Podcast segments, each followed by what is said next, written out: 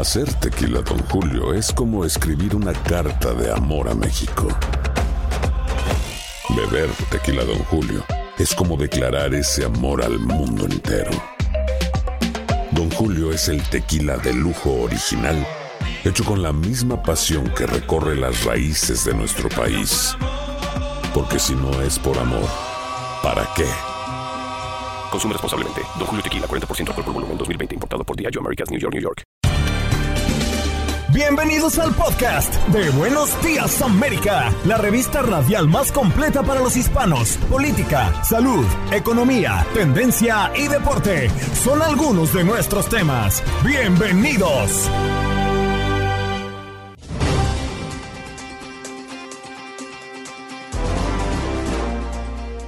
Buenos días América, tu show matutino cada día de lunes a viernes de 6 de la mañana a 10 de la mañana, hora de la costa este. Hoy tenemos toda la información, también el entretenimiento, nuestra pregunta del día, y es que hablamos de la pubertad. ¿Tiene hijos en edad adolescente o en edad puberta y cómo es la convivencia con un adolescente en casa? ¿Siente que surgen más conflictos con los hijos en estas edades conocidas como complicadas? Nos han contado su opinión. Toda nuestra audiencia ha estado llamando al 1833-867-2346. Además, contacto deportivo con Max Pérez y Aldo Sánchez, con toda la actualidad de los deportes a nivel mundial. En el parte meteorológico con Madison Torres, toda la actualidad de las lluvias que va a estar recibiendo la costa este en las próximas horas. Además, la información de la Casa Blanca de la mano de Pedro Rojas, corresponsal de Univisión desde Washington. En Buenos Días América también hemos tenido al pediatra Ilan Safiro y hemos hablado de que las niñas cada vez más pronto llegan a la pubertad, algunas incluso a los seis años. ¿A qué se debe? Tenemos la respuesta. Mónica Delgado, estilista personal y experta en colores, nos ha estado hablando de cómo usar precisamente nuestras eh, ropas, nuestras prendas y diferentes colores para proyectar más seguridad en nuestras relaciones laborales. Además, cómo conseguir un trabajo basándote en la ropa que eliges de la mano de esta estilista. Hemos contado con información de Nueva York, Miami, Texas y toda la actualidad y entretenimiento en Buenos Días América. No se lo pierdan. ¿Qué pasó? ¿Qué pasó? ¿Qué pasó? Mientras usted dormía. Mientras usted dormía. ¿Cuánta carnicería más vamos a aceptar? Le pregunta el presidente Joe Biden al Congreso mientras le exige prohibir rifles de asalto tras ola de tiroteos. Desde la Casa Blanca, el mandatario de los estadounidenses pidió al Congreso tomar medidas inmediatas para frenar la violencia de las armas, entre ellas la prohibición de armas de largo alcance, como los fusiles tipo AR-15, que han sido usados en la mayoría de los tiroteos en los últimos años. Aseguró Biden que en el pasado estas medidas dieron buenos resultados. Además, Estados Unidos creó 390.000 puestos de trabajo en el mes de mayo y la tasa de desempleo se mantiene en el 3,6%. Los restaurantes y hoteles diezmados por el COVID mostraron una fuerte recuperación el mes pasado, añadiendo 84.000 puestos. Y escuchen esta historia que van a quedar asombrados. Una mujer encuentra 36 mil dólares en un sofá que adquirió gratis por Craigslist. Vicky Umodu de Colton, California, estaba buscando muebles para su nueva casa en Craigslist y adquirió gratuitamente un juego de sofás sin saber que adentro venían sobres con 36 mil dólares.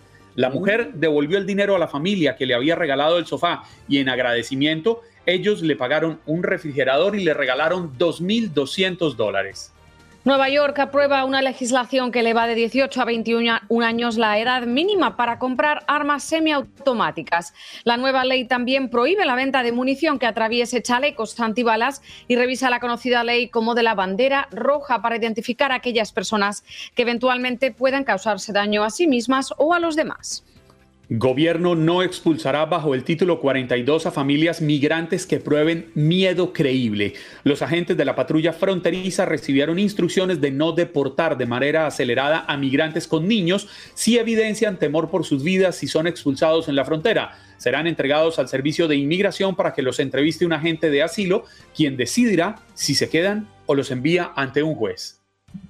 Y te cuento, Juan Carlos, también Aldo, en eh, materia de Univisión Nueva York podemos leer, también ver la nota, y es que se declara inocente Python Gendron, sospechoso del tiroteo en Búfalo, un día después de que el jurado indicatorio presentara cargos de terrorismo en su contra. Contra todo pronóstico, el sospechoso de armar una masacre en un supermercado de Búfalo se declaró inocente de este crimen y de 24 cargos más.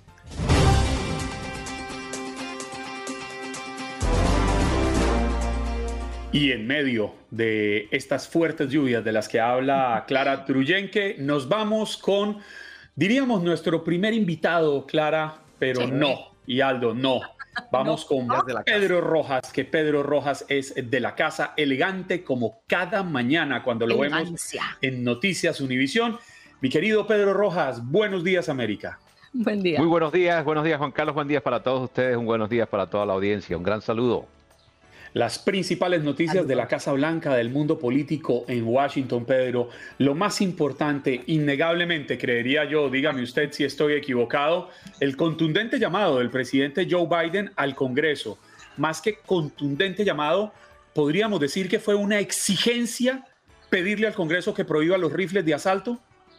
Sin lugar a dudas, pero lo interesante de este mensaje de ayer que hay que ir un poco hacia atrás Hace 10 días el presidente habló de la Casa Blanca luego de la balacera ah, que ocurría allá en Buffalo y lo vuelve a hacer otra vez. El presidente está obviamente claro de que este tema domina la atención nacional. Otra cosa interesante de este mensaje de ayer es que no hubo una orden ejecutiva, es decir, que no hubo ninguna acción presidencial para tratar de frenar la lo que él denomina la carnicería, como tú lo habías dicho hace unos cuantos minutos atrás, lo que está ocurriendo. Ayer también se reportó una balacera en un cementerio en Wisconsin, otra balacera en una iglesia. Y de acuerdo a las cifras que teníamos hasta ayer, en lo que va de este año ya se han registrado más de 230 balaceras masivas. 154 niños han muerto. Esto significa que esta es una cifra bastante, bastante elevada y el presidente está consciente de que definitivamente hay un momento político en el que quizás, en el que quizás, y voy a decir quizás de una manera muy subjetiva, pueda hacer que el Congreso haga algo. Ahora, importante decirlo, el mensaje del presidente ayer tuvo un contenido también un poquito electoral. Sabemos que nos acercamos a la elección de medio término, él sabe, y al final cuando él dijo, si el Congreso falla, serán ustedes quienes puedan cambiar esta decisión a través del voto. Definitivamente fue un mensaje muy electoral también al final que buscó de alguna manera movilizar la masa electoral de la, nación y que esté muy pendiente de lo que van a hacer los congresistas, tanto de la Cámara de Representantes como el de Senado en los próximos días, que podría determinar exactamente si algún tipo de medida, algún tipo de decisión puede ser aprobada de manera bicameral en las dos cámaras. Así que es muy importante lo que pueda ocurrir en los próximos días. El presidente por ahora se niega a ser parte de la negociación, pero la Casa Blanca ha adelantado que es posible que él se integre, integre esa negociación de los dos partidos en los próximos días. Así que podríamos ver una, una posición mucho más activa del presidente también. Pedro, más de, perdón, Clara, adelante. No, no, no. Si quieres continuar con este tema, yo ya cambiaré de tercio a otro tema. O sea, que continúa, no te preocupes. Uy, cambiar de tercio, eso me sonó a, a, la plaza de toreo. Pedro, hace más de 200 años fue aprobada la segunda enmienda y el país ha cambiado innegablemente en, estos 200 y tanto de años. Eh, otro es esa nación rural de aquel entonces a esta nación cosmopolita que vivimos en, este, en la actualidad unas eran las armas de esa época, otras son las armas. Vemos estos rifles de repetición semiautomáticos que puede comprar un joven de 18 años. Rifles, eh, una R15 que dispara 30 balas en tan solo 17 segundos. Y vemos la masacre que se puede protagonizar. ¿Usted sí cree que hay ambiente político entre los dos partidos? Especialmente hablemos de los republicanos para lograr un cambio que pueda traer algo de tranquilidad a las familias que vivimos aquí en este país? Es posible y lo voy a decir por lo siguiente, los republicanos están claros de que este es un momento político crucial para ellos. De hecho, eh, el, hecho de haber nombrado de parte de los republicanos al senador John Cornyn, según el senador más antiguo de Texas, el, como dicen en inglés, el senior senator de Texas, del lugar donde ocurrió esta lamentable masacre allá en Uvalde, pone eh, de, punto de, partida una idea, al menos una, una intención de cambio. Vamos a hablarlo de esa forma. ¿Cuáles son las medidas que podemos, que podemos que podrían tener alguna cabida dentro de un acuerdo eventual? Por ejemplo, lo que se llaman las banderas rojas, este hecho de que el vendedor se vea obligado a verificar si la persona compradora tenga algún tipo de pasado criminal, algún tipo de problema emocional previo y que eso pueda retener la venta. La otra medida, que se eleve a 21 años de edad a nivel federal el acceso a comprar armas, armas de alto calibre armas de todo tipo en general. Hay, hay, algunas posibilidades de que alguno de esos tipos de negociaciones se vayan a dar. Lo importante ahora es que qué tan dispuestos están, porque recordemos, el presidente sí sabe de números y lo dijo muy bien ayer, necesitan 10 senadores republicanos para poder aprobar algo en el Senado. Y, es importante, estos 10 tienen que ser republicanos. Entonces podremos, podemos asegurar que de pronto Corning sea uno, podemos pensar que McConnell, que, que la, senadora Collins, o sea, hay algunos cuantos que podríamos decir que son posibles votos aprobadores de, esta, de cualquier medida que vaya de alguna manera a controlar un poco el acceso a las armas. Pero definitivamente los republicanos están conscientes de que este es un momento crucial, el país está observando lo que está ocurriendo y lo que ha pasado en Uvalde, lo que pasó en Tulsa hace dos días y lo que siguió pasando ayer en una iglesia y en un cementerio definitivamente tienen la acaparada la atención del país y la gente está demandando, exigiendo, mejor dicho, a que, se que ocurra algún acuerdo en el Congreso. Lo importante ahora, que me pareció bastante interesante, es que todo lo que el presidente delineó anoche, fueron partes de medidas ejecutivas que en un momento dado adoptó el presidente Obama, que fueron eventualmente revocadas cuando el presidente Trump llegó a la Casa Blanca. Es decir, que algunas de estas medidas ya han existido. La gran pregunta es, si al imponerlas o a llevarlas, si hacerlas ley federal, que cambian, no es orden ejecutivo, porque esas dos, sabemos que una ley federal tiene menos posibilidad de ser desafiada en cortes que una orden ejecutiva que ya lo sabemos con DACA, lo sabemos con múltiples medidas, y quizás el presidente está esperando que el Congreso actúe para no tener que tener líos en cortes federales que sean desafiadas por activistas o por políticos republicanos. Vamos a ver, pero yo entiendo que el presidente está en bastante, bastante complicado, y esta es una de las mareas que que enfrenta la Casa Blanca, Juan Carlos. Hay muchas que están pasando en este momento. Eh, Pedro, cambiando de tercio, como te decía un poco, y pasando de este problema, bueno, pues de las armas y el control, que Dios sabrá qué es lo que va a pasar con nosotros, quería preguntarte sobre el programa DACA, y es que según la nota que estoy leyendo, ¿verdad? Aumenta la expectativa en torno al futuro de DACA, y el 6 de julio es cuando se escucharán argumentos sobre la legalidad del eh, programa. ¿Qué nos puedes eh, contar? ¿Cuál es la actualidad? ¿Qué dice el gobierno? Absolutamente, tú lo has dicho, eh, eh, la expectativa es creciente, hay, hay mucha, hay, mucha, de hecho el gobierno por ahora no puede emitir más DACAS, eh, las personas que están registradas en el programa son las que han quedado y esto por orden de una corte también. la expectativa, ayer hubo un evento también con varios senadores en Nueva Jersey, hay, hay, hay, hay mucha expectativa sobre este tema. Lo interesante es que mientras el Congreso de nuevo no actúe, con una ley de soñadores que busque legalizar a todos estos jóvenes que, por cierto, tienen apoyo bipartidista. Eso es importante decirlo. Hay apoyo dentro de los dos partidos para que se haga algo por los jóvenes de DACA. Ah, mientras que no hay una acción directamente del Congreso, definitivamente la situación de los jóvenes de DACA sigue siendo muy ambigua y desafortunadamente, como lo venía diciendo, las acciones ejecutivas presidenciales tienen un tiempo, tienen un espacio y pueden ser claramente desafiadas en las Cortes Federales. Pedro, y un tercer tercio, si me lo permite rápidamente, porque la crisis de fórmula para bebés pues atormenta a muchas, a muchas personas. Aquí en la casa de al lado mío, ahí eh, tengo un vecino que tiene un bebé y él mismo me decía ayer, oiga, no consigo, no consigo me toca hacer de todo para darle comida a mi pequeño de apenas unos meses. Entiendo que el presidente ya ha buscado fórmulas, incluso ya se reunió con los productores de fórmula en el país. Correcto, eso fue a, mediados de esta semana, lo reportamos y además se reunió con productores de fórmula en Australia y en Inglaterra. Y el día 9 de junio estarán llegando aviones de los dos países, van a estar llegando a varias ciudades del país con fórmula para comenzar a distribuir de manera masiva. Pero la gran crítica, y esta es otra marea que enfrenta la Casa Blanca, porque el presidente admite esta semana que él supo de este problema a principios de abril. Estamos en junio, ya estamos en junio. Y entonces esto denota que la Casa Blanca no actuó oportunamente en aquellos días para tratar de prevenir lo que iba a ocurrir, esta desafortunada marea, porque es otra marea que enfrenta la Casa Blanca y que efectivamente está frustrando a muchas familias a nivel nacional. El presidente trata de alguna manera de enmendar la situación diciendo estamos trabajando, se ha puesto frente a cámara, pero si tú observas los últimos tres o cuatro ruedas de prensa en la Casa Blanca, el, el, muchos están cuestionando lo que se le llama en inglés el timeline, cómo fueron tomadas las decisiones desde abril o desde febrero cuando se supo la contingencia de la presa Abbott hasta ahora y por qué se ha retrasado tanto en una solución más efectiva. Definitivamente otra marea que enfrenta la Casa Blanca, pero la Casa Blanca promete que a partir del 9 de junio, cuando comiencen a llegar estos aviones, la situación comenzaría a mejorarse. Pero de nuevo, no hay una estimación de tiempo, pueden ser semanas y lo siento mucho por tu vecino y lo siento mucho por millones de padres. Hemos pasado por ese lugar, hemos tenido bebés, sabemos que los niños dependen de esta fórmula, sobre todo una enfermera me decía, pues las madres tienen que amamantar mucho más, pero hay madres que desafortunadamente no pueden. Y, digo, tengo hermanas, tengo cuñadas, tengo, lo he visto de primera mano, que desafortunadamente no pueden amamantar y dependen única y exclusivamente de, de, la fórmula. Así que definitivamente este es un tema que afecta directamente a las familias en general y la Casa Blanca está muy consciente de eso. Y de nuevo, es otra marea, esta es otra marea que en este caso trastoca los intereses y, las políticas de la Casa Blanca.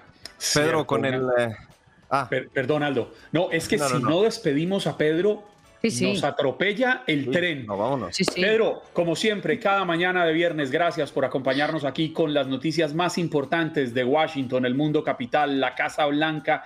Y bueno, eh, un fuerte abrazo, deseándole lo mejor para este fin de semana. Nosotros seguiremos aquí en medio de la lluvia en el sur de la Florida. Aldo, un, gran saludo. Gracias a ustedes. Miren, hoy me, hoy me puse con la pared memorial tejana de mi casa, como lo pueden observar. Así, así, entonces, aquí que a Teja lo llevo en mi corazón. Mira, aquí está, en mi corazón. Sin duda Pedro Rojas desde Washington, ya regresamos. Que Dios me los bendiga. Gracias. Igual. Bye. Bye, bye.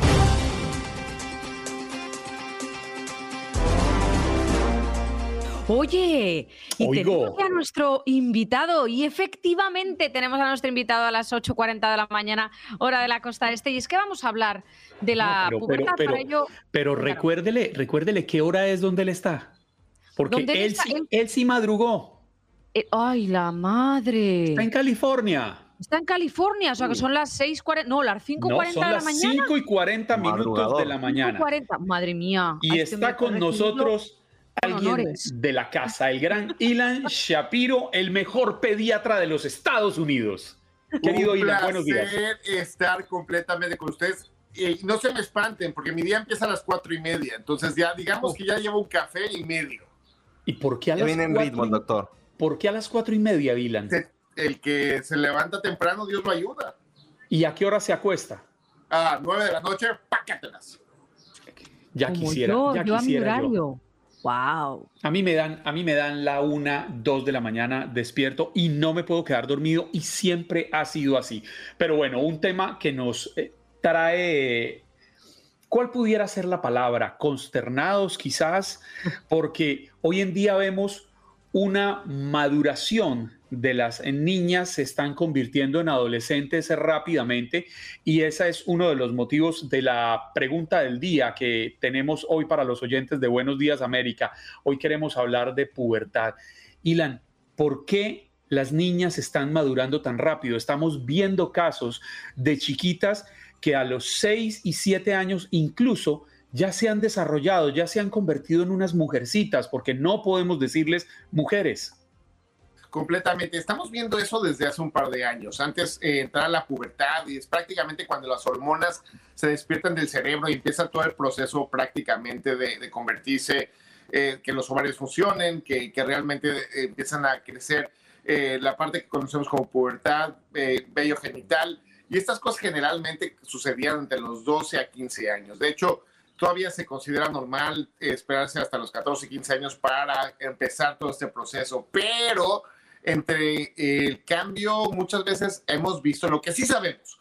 Hemos visto, por ejemplo, que en lugares de la costa, que está mucho más, el clima mucho más cálido, generalmente maduran las mujeres mucho más rápido. Pero por el otro lado, eh, 6 a 7 años realmente todavía sigue siendo una parte que como pediatra nos tenemos que preocupar. ¿Por qué? Porque realmente eso no es normal por la maduración psicológica y también del cuerpo. Al momento que una mujer empieza la pubertad, también se empiezan a fusionar los huesos y otras cosas más.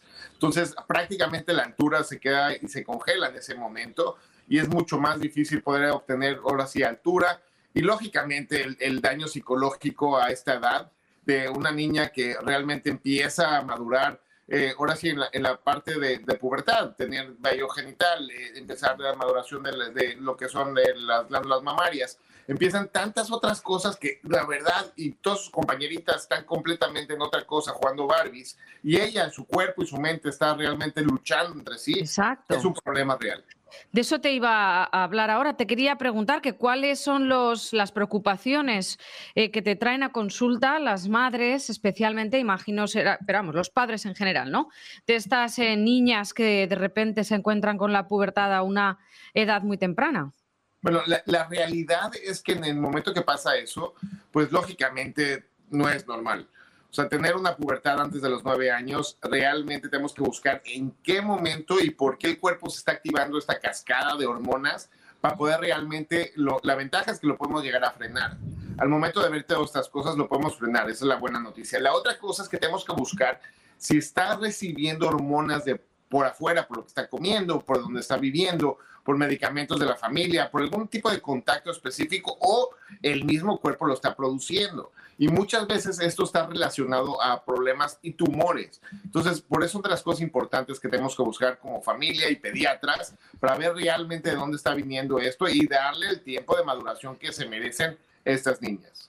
¿Y hay alguna forma de determinar que el proceso fisiológico de la niña va de forma acelerada para poder quizás eh, ralentizarlo un poco y, no permitir que se llegue a tan temprana edad a esta, a esta no, no sé, la, palabra no es transformación. ¿Qué palabra se pudiera usar, Ilan? Maduración. Maduración. ¿Hay, ¿Hay, alguna forma? Definitivamente sí. Podemos buscar de qué hormona es la que se está activando y podemos tratar de buscar por medio de, imágenes, o sea, lo que son los, eh, los las tomografías eh, computarizadas, resonancias magnéticas, ultrasonidos, buscar si los ovarios están activando, si realmente son las glándulas adrenales, que es prácticamente un centro de hormonas eh, arriba de los riñones, o si realmente viene de la parte central del cerebro. Tenemos una glándula pequeñita, pequeñita, pequeñita, que es como la, la madre de todas las hormonas, que es la jefa de las jefas. Entonces, realmente es la que manda la señal a todas las demás partes del cuerpo para evolucionar y realmente podríamos llegar a bloquear, y esa es la buena noticia, que si lo agarramos tempranito, podemos llegar a bloquear este tipo de hormonas y controlarlas para que tenga una maduración mucho más paulatina.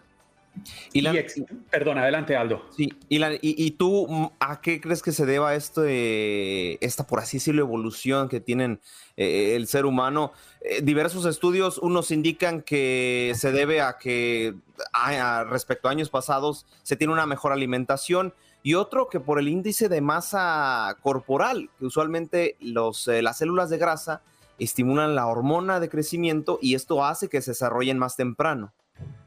Esa es una gran pregunta. 6 a 7 años tenemos que buscar mucho más cosas porque no, no es de las cosas normales. Alrededor de los 9 años, definitivamente la masa, o sea, lo que cuando hablamos de la grasa, de los lípidos que nosotros tenemos cuando tenemos eh, sobrepeso, es, es cierto, no nada más es acumulación de calorías, sino también crean hormonas que pueden empezar a destacar todo lo que acabas de mencionar y también, lógicamente, destacar la parte de pubertad y empezar todo este desarrollo.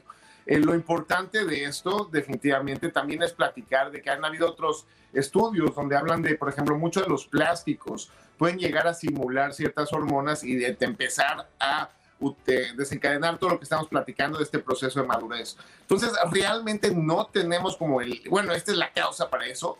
Por eso es muy importante porque dentro de las causas hay tumores. Entonces es muy importante platicar de la parte de sobrepeso y también muy importante de otras causas raras que también pueden estar pasando. Yo no tengo hijas mujeres, Ilan, eh, pero tengo sobrinas y entiendo que uno se prepara para este, estas conversaciones que vienen a cierta edad. Uno sabe que a los 10, 11, 12 años más o menos, pues uno empieza a tener estas conversaciones con las niñas para que se vayan preparando a ese proceso de maduración. Pero ¿cómo puede una madre, un padre determinar que su hija lleva un proceso acelerado? Porque no se les cruza por la cabeza que a los 5 o 6 años deberían estar conversando con ellas el tema del periodo menstrual, el tema del el aumento de los senos, bueno, es, es, muy buena pregunta. Generalmente es un proceso paulatino y no pasa eh, durante un par de semanas. Entonces, realmente empezamos a ver que hay más vello púbico, empezamos a ver el claro desarrollo de las glándulas mamarias, empezamos a ver los senos que empiezan a crecer, eh, empezamos a ver este tipo de cosas antes realmente que se active la última, la última fase, que es prácticamente la menstruación. Entonces, hay un proceso generalmente cuando es el proceso natural que podemos ver que, que algo está diferente. Entonces, esa es la buena parte. Y lo que mencionas también me llama mucho la atención porque es muy importante. La parte de la sexualidad debe dejar de ser un tabú. Y la parte de, realidad, de la realidad es que todos nosotros tenemos esa parte de la y todo el mundo hemos eh, sobrevivido con más cicatrices y menos cicatrices todo este proceso. Por eso es muy importante que, y sobre todo ahorita en esta área donde tenemos información que es libre de acceso, eh, mi mejor recomendación y lo que he hecho, de hecho, con mis hijos es que la sexualidad se habla, porque yo prefiero estar ahí con ellos y platicarles realmente de lo que es, en lugar de que sea un amiguito, internet o un extraño. Y prefiero crear esa, esa conversación natural, porque muchas veces nos da pena como padres eh, eh, esa parte, sentimos tantas barreras psicológicas que al final de cuentas no existen. Entonces es muy importante a, tomar ahora sí como el, toro por los cuernos y realmente afrontar esto como es, porque si no somos nosotros, ¿quién va a ser? ¿La escuela? De acuerdo. Ilan, gracias por madrugar con nosotros. Le confieso que cada vez que lo tenemos aquí en Buenos Días América, yo siento un complejo de culpa porque digo, Dios es muy temprano en Los Ángeles, pero ya usted me dio un parte de tranquilidad. No, y déjame compartir contigo porque mira, ya, ya empieza a haber luz de este lado, entonces no, no, no, no, te sientas... Para que nos sintamos menos mal. no te sientas tan mal, hay luz. 5 y 50 minutos de la mañana en California, donde se encuentra el doctor Ilan Shapiro, médico pediatra, hablándonos sobre el proceso acelerado de maduración que estamos viendo en nuestras niñas y adolescentes el día de hoy. Fuerte abrazo y un maravilloso fin de semana. Igualmente, Muchas gracias. a todos. Que estén muy bien.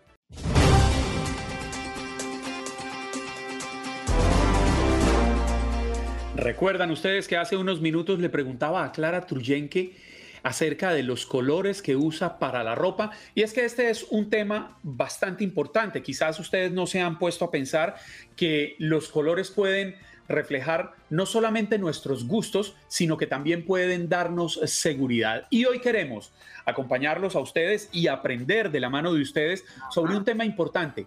¿Qué colores usar para proyectar más seguridad en sus relaciones laborales. Para esto eh, nos acompaña la mañana de hoy Mónica Delgado, estilista y experta en la materia. Mónica, buenos días, bienvenida a Buenos Días América. Buen día. Buenos días chicos, buenos días Clara, gracias por la invitación. Por supuesto. Y qué chaqueta más bonita llevas, qué blazer más preciosa llevas. Mostrando el ejemplo. Además, Clara, además que le digo, si usted le pregunta a mi esposa cuál es el color favorito de la ropa, le va a decir que el color de la chaqueta que tiene Mónica puesta en este momento.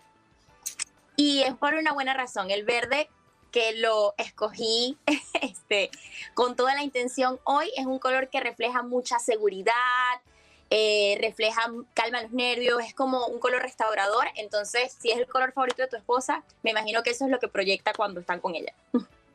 Oye, importante e importante, una pregunta que te quiero hacer, eh, Mónica, como estilista personal que eres y, profesional, de qué nos favorece más con cada estilo, con cada forma de cuerpo, de cara, imagino, eh, tonalidad de la piel. ¿Cuál nos dirías que es un consejo general, porque tampoco vamos a entrar en razas, colores y, formas y tamaños, un consejo general sobre qué colores son más adecuados para vestir a una entrevista de trabajo, por ejemplo, y cuáles no nunca?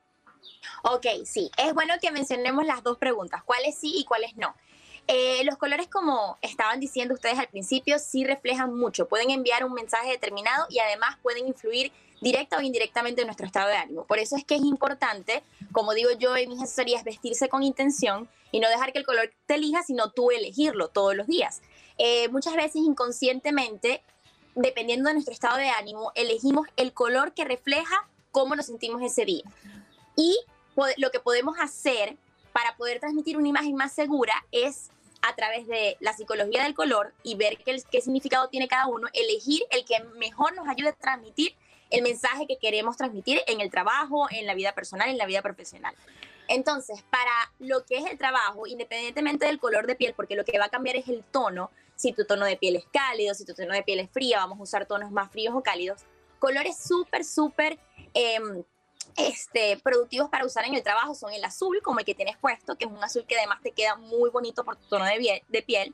Es un color que refleja autoridad, que refleja respeto y confianza. Por eso es que todos los uniformes de los policías son azules, en la mayoría de los países. Entonces la idea es, con el azul, que se refleje respeto, si tú puedas crear relaciones laborales, o sea, en tus relaciones laborales hay respeto, pero la gente también confía en ti y respeta tu autoridad. Entonces es un color excelente para poder entablar relaciones laborales sanas a ver si va a pensar un momento, a ver si va a pensar Juan Carlos, que estoy viéndole yo la cara, ya, ya, entiendo ahora por qué Clara se viste de azul. Yo no tenía ni idea de esto, ¿eh? que conste, que yo elijo el color porque tengo otra amiga estilista aquí en Miami que me dijo, oye, te queda muy bien el azul Klein, y yo directa y como las ovejas, azul. Ah, pero Clara, para eso no se necesita ser estilista. Yo le hubiera dicho, a usted le queda bien el azul, el rojo, el verde, el amarillo, todos los colores le quedan bien, mi querida Clara. Muchas gracias. Mónica, hay una, un, código de vestimenta, un dress code para ir a entrevistas de trabajo. Eh, depende del trabajo, depende de la edad, porque yo le planteo, quizás si usted va a ser asesor o asistente de un congresista estatal, pues usted eh, deberá vestirse de una forma sobria. Pero si usted va a una entrevista de trabajo, aplicar a un trabajo como eh, director creativo de una agencia de publicidad, pues usted no se va a ir del traje negro y la corbata gris, la camisa blanca, porque no, no, no muestra lo que, lo que quizás usted sea. Excelente, excelente pregunta. Y si es así, dependiendo del ámbito laboral en que se esté desempeñando la persona, si es un ámbito laboral tradicional o si es un ámbito laboral creativo, por supuesto que la paleta de colores va a cambiar. Eh, si por lo menos me dicen qué colores recomendaría yo para una entrevista de trabajo, yo diría que dependiendo del ámbito, eh, recomendaría azules más oscuros o medios, dependiendo de cómo podemos jugar. Si definitivamente eh, quieren trabajar en una oficina de contadores, de abogados, voy a irme por los tonos más oscuros o más neutrales del azul o del verde, porque el verde también es un color que calma los nervios, restaura el sistema nervioso, ayuda a reflejar seguridad cuando uno se expresa. Entonces es un color que ayuda muchísimo en una entrevista de trabajo. Si me dicen que van más para el área creativa, podría recomendar un amarillo clarito que ayuda a activar la concentración y genera una sensación de bienestar. Por eso es que los uniformes de los bebés de preescolar son amarillos claritos. No solamente ayuda a estimular las ondas cerebrales, sino que también ayuda a generar esa sensación de armonía. Y el lila también, sobre todo para las mujeres que vayan a un ambiente, dependiendo si no es extremadamente tradicional o también creativo, es un color excelente para reflejar seguridad y encantar a otros de tus ideas. tiene como este poder de convencimiento, de conciliación y de diplomacia. Entonces también sería un color que recomendaría para las entrevistas laborales. Mónica, quiero aprovechar para, para ver si nos puedes desmentir esta tesis. Eh, checando algunos estudios y también algunas pláticas que recibí, cuando estás buscando algún tipo de ascenso, o incluso también cuando quieres caerle bien a tu jefe, por así decirlo, usualmente a veces utilizas eh, los colores como el amarillo, como el negro, incluso puedes utilizar un pin de alguna abeja, porque esos colores representan fidelidad, eh, seguridad, compromiso, etcétera, etcétera es cierto, es, es cierto esta, esta gama de colores que, te sirven, ¿no? Para escalar más posiciones o incluso caerle bien a tu jefe. Bueno, la verdad es que tendríamos que verlo de pronto con la combinación. Sin embargo, con respecto al negro, yo siempre digo que tengo mis respetos. Es un color que obviamente es parte de nuestro día a día y tenemos como ya es parte, es cultural usarlo para el trabajo tradicional, para las oficinas. Sin embargo, el negro es un color que aunque es muy formal e imponente, marca una distancia muy clara. O sea, la persona que se pone negro se ve imponente, se ve elegante, pero parece que pone como que una pared. Entonces, muchas veces cuando yo les comento esto a mis clientes que trabajan en el área laboral tradicional, me dicen, bueno, sí, la verdad es que cuando yo me he visto de negro, la gente no se me acerca a molestar mucho en la oficina. Y yo, bueno, sí, es porque las personas cuando visten negro imponen, pero también marcan como que un distanciamiento. Entonces, yo diría que de pronto la combinación con el amarillo, que, al, que sí es un color que refleja mucha armonía, mucho bienestar, podría crear como que esa impresión de pronto de, de fidelidad. Sin embargo, el negro es un color que yo siempre les digo que tengo un respeto a las personas que lo tienen que usar todos los días, porque por eso es que cuando llega el viernes están desesperadas por ponerse un jean y algo de color, porque es un color que tiene una carga muy pesada. Así como es elegante y formal, también se asocia con el luto, con la depresión. Ah, bueno, también, por supuesto, por supuesto. Es un color que contrae y se recomienda. Sin embargo, para lo que son los canales de televisión, no se recomienda usarlo como que cuello de tortuga o muy cerca al cuello porque sí genera como también opaca. opaca aperturas, aperturas, aperturas aquí. Qué, bueno que me dices porque a mí me gustan las playeras negras con cuello de tortuga. Qué bueno que me dices. Se puede utilizar, te vas a ver muy elegante. Solamente que puedes fijarte tú y probar usar otro color como un verde olivo, como un azul marino, a ver cómo te va ese día en las relaciones sociales. O sea que esa leyenda, esa leyenda urbana, y digo leyenda urbana porque a día de hoy yo creo que está, esto ha cambiado, esa leyenda urbana de para las entrevistas de trabajo, no sé si lo habéis oído antes, eh, bueno, tú Aldo es que eres muy joven, hijo mío, pero para las entrevistas de trabajo hace 12 años, blazer negro, traje negro, pantalón negro, que lo tengas listo en el armario con camisa blanca, sí o sí, para todo, camareras, bailarinas, diplomáticos, es verdad. totalmente, totalmente cierto, es que el negro, como les digo, se ha convertido como en una parte de la cultura porque es un color que obviamente representa mucha formalidad, pero a medida que ha pasado el tiempo y sobre todo con, la, con las redes sociales y cómo han influido en nuestro mundo y cómo estamos en una, yo digamos que estamos en una etapa como de mostrar un poquito más de nuestra esencia y personalidad, el color ha venido a formar como que una parte más, eh, digamos, imponente de reflejar tu personalidad a través de, a través de lo que dices. Y eso también dice mucho de quién eres. Y eso también yo creo que ayuda o considero que ayuda al empleador a saber si tú eres o no, eh, este, eh, digamos, podría ser un candidato o no para ese puesto de trabajo. Yo quisiera hacerle una pregunta rápidamente porque nos queda un minutico a duras penas, un poco más de un minuto. ¿Qué tan importante es la ropa de acuerdo a la edad? Y, se lo digo porque a veces uno ve personas mayores, o, le pongo el ejemplo, yo cumplo 50 años este año, pero yo todo el tiempo quisiera andar de tenis, eh, jean y camisetas. A mí no me gusta vestirme de manera formal. Yo me pongo un traje cuando tengo que ponerme un traje, me he visto de la forma adecuada cuando tengo que vestirme de la forma adecuada, pero yo quiero estar tranquilo, quiero sentirme libre. Yo creo que esa es una excelente pregunta porque es una de las más constante que me llegan en mis asesorías. Y es que todo tiene que ver con el estilo personal. El estilo personal no es las preferencias al vestir, sino que habla mucho de tu personalidad, de tus gustos, de tus hobbies. Y si me estás diciendo que generalmente te gusta estar tranquilo y cómodo y buscas ante todo mantener la comodidad, es porque probablemente en tus hobbies, en tu estilo de vida, en tus preferencias, también eres una persona sencilla que le gusta transmitir eso. Entonces es muy importante respetarlo y al momento de hacer tu análisis de lo que es tu estilo personal, lo que es personalidad al vestir, tomar en cuenta ciertos elementos de otros estilos para las ocasiones. Como dices tú, si te puedes poner un traje en determinadas ocasiones cuando debas hacerlo, lo vas a hacer, pero si tú quieres mantenerte cómodo, eso te va a ayudar, o sea, la vestimenta, las prendas que elijas te va a ayudar a transmitir esa comodidad y te va a dar más seguridad. Mónica, lamentablemente el tiempo del tren nos atropella, sus redes sociales, ¿dónde la pueden encontrar? Me pueden encontrar en todas las redes sociales como Mónica Delgado. Mónica Delgado, estilista y asesora de imagen, nos acompañó en Buenos Días América. Ya regresamos. Estás escuchando el podcast de Buenos Días América, la revista radial más completa para los hispanos. Escúchanos en las diferentes plataformas: Euforia, Spotify, TuneIn y iHeartRadio. Tu DN Radio. Vivimos tu pasión. Dicen los grandes, la liga se gana partido a partido. Partido a partido. En Buenos Días América, Contacto Deportivo. llegado el momento de hablar con el profesional de los deportes, que no soy yo claramente. Buenos días, Aldo Sánchez. Cuéntanos cuál es la actividad deportiva en este gran planeta. ¿Qué tal, Clarita? Un placer saludarte. Bueno, mira, ya, ya inicié como que si eh, arrancaba mi contacto deportivo, es que estoy acostumbrado. Pero no, hoy les voy a acompañar las cuatro horas.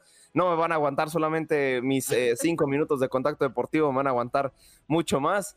Pero bueno, ¿qué está sucediendo en el mundo del deporte? Pues vámonos primero con eh, el rey, apodado rey de los deportes, porque ayer hubo actividad de la MLB y qué mejor eh, que bueno, con una grandísima cartelera. El equipo de Miami, los Merlins, eh, este, le tuvieron una victoria 3 por 0 frente a los Giants y para hablar, para hablar de la doble cartelera que tuvo el mejor equipo al momento del MLB están los Yankees de Nueva York, pero tenemos al experto, al que sí, al que sí sabe además ese plus que nos puede aportar mi estimado Max Pérez, ¿cómo estás? ¿Cómo te va, Aldo? ¿Qué tal? Buenos días, un abrazo y qué bien acompañado estás hoy con Clarita, ¿eh? Te ah, envidio. claro, claro. Bueno, pues hablemos de esta doble jornada de los Yankees de Nueva York que doblegaron eh, por dos partidos al equipo de Los Ángeles Angels. El primero, pues lo ganaron 6 a 1, eh, eh, bombardeando a, nada más y nada menos que a Sohei Otani, uno de los mejores atletas del béisbol. Hacer tequila, don Julio, es como escribir una carta de amor a México. Beber tequila, don Julio es como declarar ese amor al mundo entero. Don Julio es el tequila de lujo original, hecho con la misma pasión que recorre las raíces de nuestro país. Porque si no es por amor, ¿para qué? Consume responsablemente. Don Julio Tequila, 40% alcohol por volumen, 2020. Importado por Diageo Americas, New York, New York. En las grandes ligas. Y en el segundo, pues, 2 a 1. Un partido buenísimo. Un partido que iba con no-hitter hasta la octava entrada para el equipo de Los Ángeles Angels. Pero los Yankees, los Yankees vinieron de atrás y eh, se llevaron también ese partido. Barrieron totalmente, Aldo, a Los Ángeles Angels, los Yankees de Nueva York, que no creen en nadie. 36 victorias y 15 derrotas. Qué recaso tiene el equipo de los Yankees de Nueva York. Y es que los equipos de los Yankees de Nueva York están, están dando clases de béisbol en estos tiempos. ¿eh? eh perdóname, pero sí, eh, el equipo de los Yankees con un récord tremendo eh, lidera la división este de la Liga Americana cinco juegos y medio arriba y con la batuta de Aaron Judge capitaneando esta escuadra de los Yankees de Nueva York, que ya tiene 19 cuadrangulares, 39 carreras impulsadas y un promedio sobre los 300, jugando buen béisbol el equipo de los Yankees de Nueva York. Así que, eh, por otro lado, el equipo de los Mex de Nueva York, ni hablar. 35 victorias y 18 derrotas tiene el equipo de los Mex de Nueva York, eh, nueve juegos y medio arriba en el primer lugar en su división este de la Liga Nacional. Anoche, desgraciadamente, nos agarraron cansados los Dodgers de Los Ángeles y perdimos 2 a 0, pero nos reponemos hoy, Aldo, si Dios lo permite. Y yo creo que. Claro. Eh, sí, yo creo que el equipo de los Mex de Nueva York, estos viajes largos desde Nueva York a Los Ángeles, déjame buscar una excusa, tú sabes, para, para decir, decir por qué perdieron los Mex. No batearon. El picheo estuvo muy bueno de los Mex de Nueva York, pero realmente no batearon.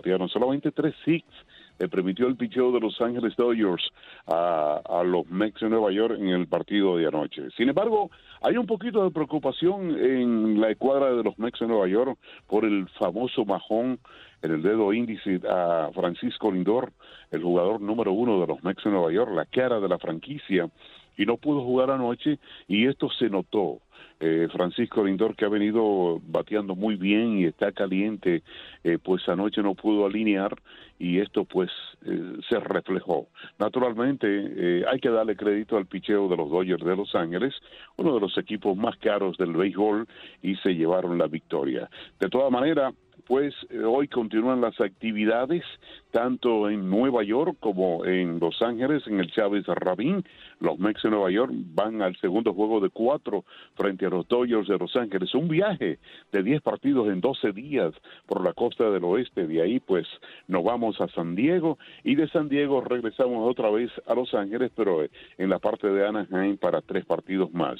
Así que así van las cosas en los equipos de Nueva York, Aldo, y eh, vamos a seguir ganando, vamos a seguir jugando buen béisbol ¿Y, qué tal? ¿Qué tal te parece el partido de la NBA anoche que Al Harford, el dominicano, metió 26 puntos y sorprendió a los eh, Golden State Warriors? No, bueno, partidazo como siempre la NBA nos sorprende con grandes eh, partidos. Se lo llevaron los Celtics de Boston. Por, fin, Max, por fin acerté a un marcador. Eh, desde la semana pasada lo venía diciendo que me parecía que los Boston era, era superior. Y mira, lo que comentabas de los Mets es que los Mets, a pesar de que son líderes de su conferencia, quieren meter un poquito de presión. Es que no, no quieren arrasar con su conferencia, quieren darle como oportunidad a los de abajo. Entonces, tranquilos, que, que ahí los Mets van a, van a seguir liderando y también, claro, eh, Max, me parece, los Rangers, los Rangers están jugando las finales de conferencia de la NHL. Sí, ganaron el primer partido eh, eh, antes de ayer y hoy vamos por más. jugando un tremendo hockey el equipo de los Rangers de la ciudad de Nueva York. Y oye, hacía rato, hacía rato, Aldo, que los equipos de Nueva York no, no nos representaban tan bien a nivel nacional, ¿eh? No, y, todavía falta la temporada de la NFL para que también por ahí eh, los Giants empiecen a, también sacar la casta por la ciudad. Sí, señor, y los Jets que se han reforzado, ambos equipos, tanto los Giants como los Jets se han reforzado, se reforzaron en el draft y esperamos que aunque haya que utilizar seis brazos como quarterback para los Giants, yo creo que van a tener una buena temporada. Ah, claro. Bueno, y de la MLS tampoco ni se diga, porque el New York City es el vigente campeón y también está teniendo muy buena temporada. Sí, sí, sí, jugando buen fútbol, buen fútbol, soccer. Y tú sabes que ahora eh, algo que no se veía eh, muy a menudo en este equipo de la MLS, eh, para el equipo de la, de la ciudad de Nueva York, ahora está jugando tanto en el estadio de los Yankees como en el estadio de los Mex. O sea, cuando los Yankees están en casa y le toca partido en la ciudad de Nueva York y los Mex están fuera, pues entonces se van al estadio de, de los Mex, al City Field.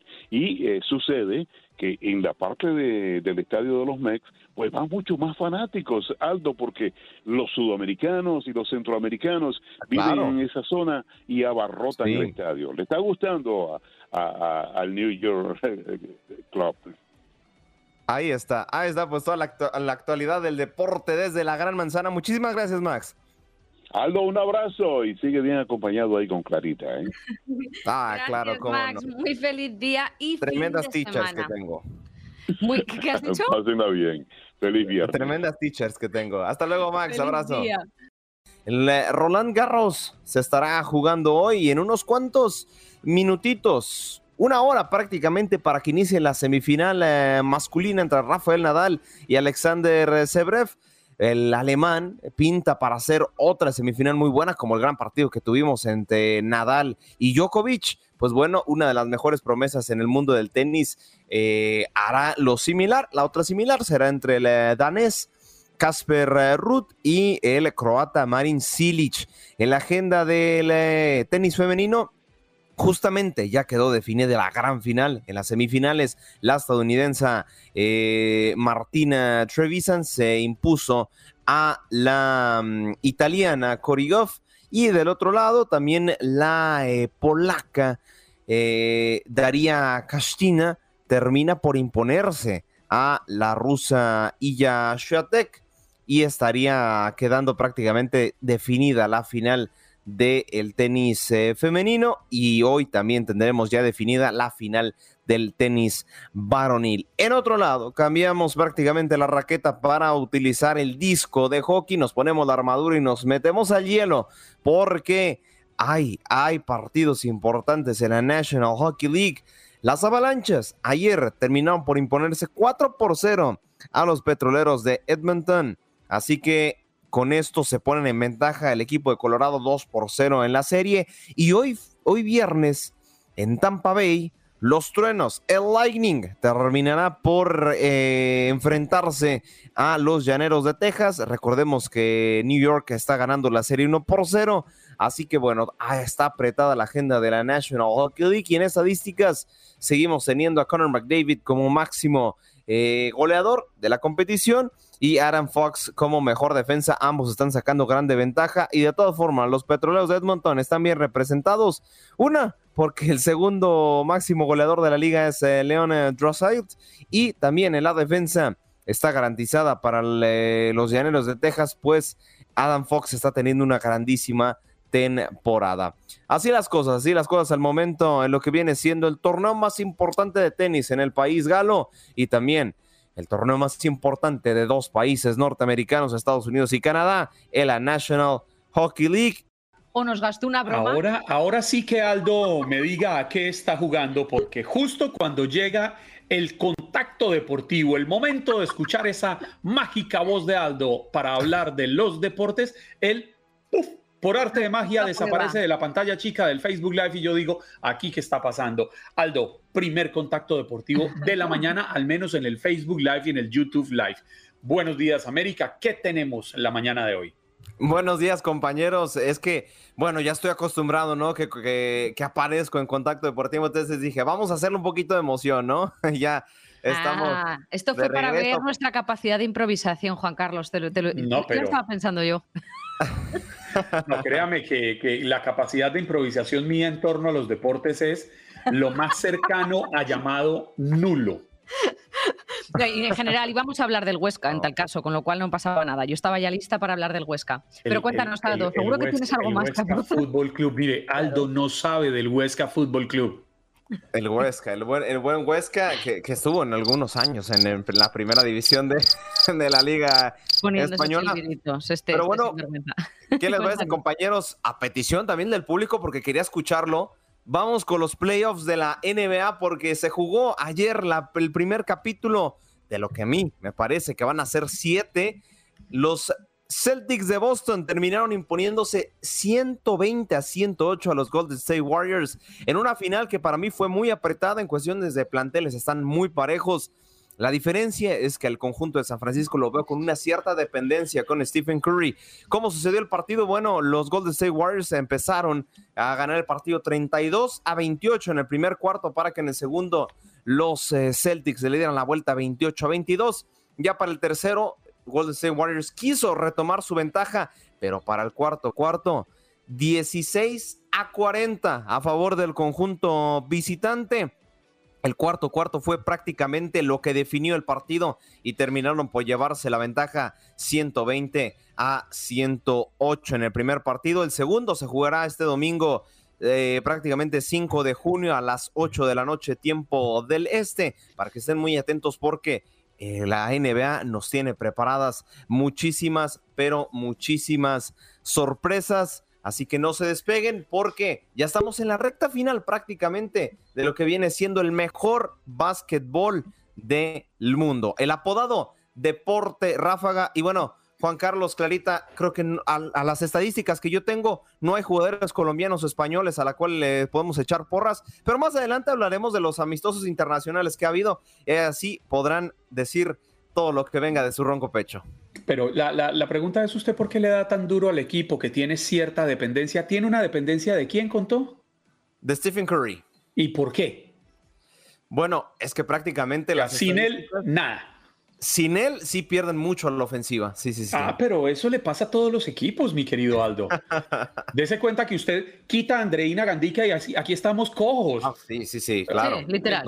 Usted, usted, quita a Andreina y ese grito de bochincheras, bochincheros, esa energía tan maravillosa que tiene la rubia de oro de Buenos Días América y quedamos medios. Pero le pasa lo mismo a Portugal sin Cristiano, le pasa lo mismo a Argentina sin Messi, eh, no solo en el fútbol, quite a, en el soccer o fútbol tradicional, quite a, ¿cómo se llama? Bueno, el, Juan el, Carlos. El, enamorado de estas mujeres ah. en, en, en el Tampa Bay. Ah, sí, sí, sí. Eh, Se me escapa el nombre, pero mientras nos recordamos, quite a Butler de, del Miami Heat. Jimmy Butler, sí. También, también. No, y también, Juan Carlos, Le quitamos a, a Liverpool Luis Díaz y sí pierden varios, varios en, el, Ah, en la bueno, no, no, ofensiva, no, ¿eh? es que no, le- usted le quita. ¿Qué pasó, mi George? No, no, no, la. George, no, no, George, deje, deje, deje a Luis Díaz quieto. No, Luis Díaz es en este momento, creo yo, que el jugador colombiano que más está brillando en el mundo. O, o estoy equivocado. El, en números, Juan Carlos, es el mejor refuerzo de, de toda la te- de, todo el refu- de todo el refuerzo invernal como tal. Fue el mejor jugador en cuestión de números. Así que sí, está- estás en toda la razón, Juan Carlos. Así que para que veas que tu, capacidad de, de- de- de improvisación en el deporte no es nula. No, pero, Sí hay pero, algo ahí, pero, sí hay algo ahí. pero se me van quemando varias neuronas. Y, y vez, Aldo ¿eh? Sánchez, qué, qué- qué chistosito, ¿no? Le volvió a fallar el internet y se sale de la pantalla justo cuando viene el contacto deportivo. ¿Cómo, cómo seríamos Clara y yo hablando de deportes? Pues hombre, Sí, pues simplemente Le- les dejo este segmento, dos. les dejo este segmento. Es todo suyo. Pues Uno imagínate, podría yo empezaría diciendo, pues cuando era pequeña, Juan Carlos, yo practicaba esquí, me pegaba unas, unos torzones ahí arriba en las montañas, que no sé cómo no me rompí ningún hueso. Y haríamos así cinco minutos hasta que nos dijera Jorgito, ya está, ya acaba deportes. Bueno, pero está. al menos usted pudo haber practicado esquí, yo no. Ay, bueno, tú estarías entonces Carlos, más ¿tú jorobado aún que yo. ¿Qué, qué deportes has practicado? Eh, Aldo, jugué baloncesto siendo muy niño. eh, tengo, por fortuna, algo de altura, pero jugando baloncesto me caí y me reventé un ganglio inguinal y le cogí Uy. miedo a practicar deportes por, Uy. por el golpe que me di. Luego, cuando tenía unos 14 años, eh, jugaba tenis de mesa, jugaba tenis de mesa, ping-pong, muy bien, pero fui un muchacho bastante díscolo, bastante rebelde, irresponsable, creo que sería la palabra, y desde muy joven me gustó el trago, el traguito. Y entonces, Uy. por estar de fiestas con mis amigos, no, no, no, se no seguí jugando tenis de mesa. De ahí para acá, Jorge Acosta es de los míos. Y de ahí para acá le puedo decir, yo salgo y camino de vez en cuando, monto algo de bicicleta. Me encanta jugar racquetball y squash, pero lamentablemente no tengo cerca con quién jugar. Lo practicaba con un vecino que, con el que iba al menos tres, cuatro veces a la semana a jugar racquetball a unas canchas aquí cerca a la casa. Él vendió la casa, se fue y se me fue el cómplice de, de deporte, porque Cuando con él también montaba bicicleta. Cuando vengas a Guadalajara, Juan Carlos, Clarita, también para ti está la invitación. Yo conozco por lo menos cinco canchas bien de squash, por si quieren practicar. ¿Y usted lo practica? Yo no, pero conozco Ah, las pero canchas. Es que el problema, del, el problema del squash, del racquetball, del tenis, del ping-pong, es que obligatoriamente usted necesita una persona para jugarlo. Sí. Bueno, por lo menos eso sí lo sé. Bueno, No lo practico, entonces- pero eso sí lo sé. no, más bien la próxima vez que vaya a Guadalajara, entonces le digo, Aldo, voy a ir y le voy a enseñar a jugar squash. Perfecto.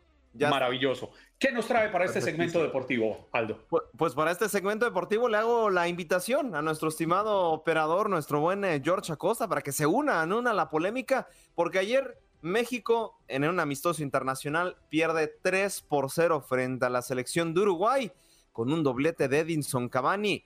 La verdad es que este partido fue prácticamente eh, dominado por el conjunto sudamericano. Creo que para mí es un golpe de realidad al fútbol mexicano, de cómo hoy está parado de cara a una Copa del Mundo. Eh, sigue teniendo muchas, muchas dudas eh, el Tata Martino eh, en, en cuanto a seleccionados, en cuanto a parado táctico. Para mí sigue siendo una incógnita la realidad de la selección mexicana, pero aquí está el buen George Acosta para que nos diga qué pasó, cómo vio el partido entre México y Uruguay. Buenos días, Aldo, eh, Juan Carlos, Clarita y a todos los que nos están escuchando. Sí, eh, desgraciadamente fue un, un paseo eh, el que nos dio Uruguay. Eh, nos, pues no humilló, pero sí fue una paseada muy, muy, muy mala. El parado del Tata que empezó con cinco al fondo puso en, en entredichos ¿no? a, a la media mexicana, donde Uruguay la, la rebasó, literalmente. La rebasó en todas sus líneas. Uruguay se ve, se vio dueño del partido. Eh, yo creo que alrededor de tres llegadas y sin ningún peligro eh, de la selección mexicana al marco de, Uruguay. Muy lamentable la situación de México, tanto en defensa, en media y en delantera, no, ni se diga. Eh, Alexis Vega brilló por su ausencia. Raúl Jiménez no le ponía ninguna pelota, le cayó una y le pegó tremendamente mal de izquierda. La contención de, de la selección mexicana estaba totalmente rebasada, ni, ni, eh, ni el machín, ni siquiera el, este Eric tampoco pudo hacer mucho. Eh, Vega, ya lo dije, estaba totalmente borrado, no le pudo hacer ninguna jugada, eh, primeramente al, al, lateral que juega en el Barcelona. Mm, no, no, no, no, no se leyó ninguna cuadratura a la selección mexicana en la defensa, muchos errores. Eh, el portero Talavera, pues detuvo lo que pudo. El, primer gol, fue un cabezazo a quemarropa de Cavani que lo detuvo bien Talavera, pero la defensa no tuvo una reacción inmediata y dos jugadores de los Charrúas llegaron y metieron la pelota al fondo. El segundo gol también es otra jugada donde intentaron tumbar al, al, carrilero de Uruguay. El Stitch Angulo lo jaló, no sé, yo creo que unas dos, tres veces, casi casi se le encimó y ni así lo pudo tumbar. Eh, aventó un muy buen centro retrasado hacia Cavani que acabó rematando del manchón penal donde Talavera no tuvo nada que ver y una jugada similar en el tercer gol, donde yo sí le echo un poquito de culpa a Talavera. Yo pienso que por la distancia en la que le pega Cavani, sí pudo haber hecho un poquito más Talavera, ¿no? Pero en sí, en sí, la selección mexicana no se le vio ninguna cuadratura, no se le vio ninguna jugada, no se le vio ni siquiera una garra ni un empuje, ni siquiera con los cambios que, entraron eh, tanto como el Nene Beltrán, eh, tampoco se vio absolutamente nada perdido. La selección mexicana realmente en, un bache. Eh, yo lo decía anteriormente, si quieres jugar bien al fútbol, juega con alguien que, que, sea mejor que tú para que veas en qué nivel estás parado. Y hoy nos dimos cuenta de que no estamos al, al, nivel, yo creo que ni de ir al mundial realmente. Tú ves las selecciones de Argentina, ves la selección de Uruguay y realmente México. a Colombia? Yo creo que sí, eh, eh, daría un poquito de mejor espectáculo porque realmente a nivel futbolístico la selección mexicana no está dando absolutamente nada. El Tata tiene que hacer algo, pero algo ya, ya, ya, ya, porque también el partido contra Nigeria estuvo para llorar eh, no quiero pensar lo que va a pasar el domingo. Tiene que llevar al chicharito, el Tata tiene que llevar al chicharito. Es que realmente, Juan Carlos, no se va a tratar de un solo jugador, realmente es todo el equipo el que está mal. Pero, pero, George, yo sí creo que hay jugadores que se paran en la cancha y son determinantes. Así ah. sea un solo jugador, pero la jerarquía que tienen sobre la grama, el dominio que tienen eh, de la esférica, cómo hacen vibrar las graderías, yo creo que hay jugadores que, que imprimen un ritmo. En ese, en ese sentido estoy contigo de acuerdo, JC. Eh, hay jugadores que imponen, claro. Pero si a esos, a esos jugadores no les hacen llegar el balón, ¿de qué les va a servir que impongan? Ocupan el balón para meter un gol. Y en este partido Raúl Jiménez fue lo que le pasó. Ni siquiera el Tecatito, ni Alexis Vega, ni ningún jugador pudo desbordar ni aventar un buen centro. Eso es lamentable realmente. Y si no hacen algo, o, o el Tata no le mueve algo, uff, yo creo que ni siquiera de la fase de grupo vamos a pasar. Y, entró, Clara llegó... entró, Clara a opinarle sobre la selección mexicana porque ella no se puede quedar con la gana. No, creo que va a opinar del empate ayer de España contra Portugal en la UEFA Nations League.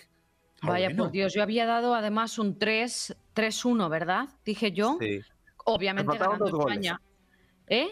Te faltaron dos goles. A ver, me falta, pero ¿quién dice de 1 a 2, de 2, de 0 a... ¿Qué me refiero? Que son un par. ¿Un par que son? Nada. ¿Sí o no? Sí, claro, claro. No, y Juan Carlos, atento porque el domingo juega la, selección cafetalera contra Se recupera un momentín, ¿eh? Dos goles arriba, dos abajo, no van a ningún lado. Sí, pero es que yo estoy muy decepcionado de la selección de mi país, eh, Aldo. Ya definitivamente nos dejaron con los crespos hechos. queríamos estrenar camiseta de la selección Colombia para verla jugar en Qatar ahora en el próximo mes de noviembre, pero definitivamente al menos el dinero de comprar la camiseta de la selección Colombia para este año, para mi esposa, para mis hijos y para mí, me lo ahorré. Oye, Juan Carlos, pero a lo menos este Colombia no se está preocupando, eh, ya más bien está viendo una reestructuración para salir adelante del bachecito en el que está, ¿no? Pero la selección mexicana se tiene que preocupar porque en seis meses va a ir al Mundial. Y así como está jugando, no, no, yo creo que ni siquiera a Arabia le vamos a ganar. No, pero vamos a enviarle la mejor energía a la selección mexicana de fútbol porque créanme que una vez Colombia quedó eliminada del Mundial de Qatar 2022, yo me declaré mexicano en este Mundial. Entonces, ah. vamos a enviarle la energía, mi querido George. No podemos bajar la guardia. Pues sí, ojalá y con energía se arreglaran las cosas, pero no, esto es... Seguro que sí, vamos, vamos a ver, vamos a imprimirle positivismo. Eh, bueno, Optimismo ante hay que, hay que tener fe, pero realmente esto se, se saca con, con trabajo, ¿no? Eh, tan- tanto en la cancha como de que los jugadores pongan un poquito de empeño, porque eso Ah. fue otra cosa que me molestó, que ni siquiera eh, se les veía ganas, no se les veía la garra como la que tenían los de Uruguay, ¿no? Y, y lamentablemente, pues ahí está la, la situación. Y En bueno, ya nos quedan perdió. 50 segunditos para irnos al En corte. mi, en mi tierra utilizan un nombre para hablar de eso de la garra, no se les veía el perrenque.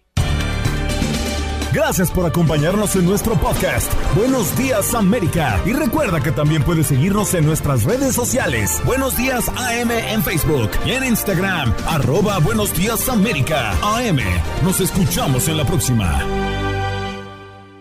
Boost Mobile tiene una gran oferta para que aproveches tu reembolso de impuestos al máximo y te mantengas conectado. Al cambiarte a Boost, recibe un 50% de descuento en tu primer mes de datos ilimitados. O, con un plan ilimitado de 40 dólares, llévate un Samsung Galaxy A15 5G por $39.99. Obtén los mejores teléfonos en las redes 5G más grandes del país. Con Boost Mobile, cambiarse es fácil. Solo visita boostmobile.com. Boost Mobile, sin miedo al éxito. Para clientes nuevos y solamente en línea, requiere AroPay. 50% de descuento en el primer mes requiere un plan de 25 dólares al mes. Aplican otras restricciones. Visita boostmobile.com para detalles.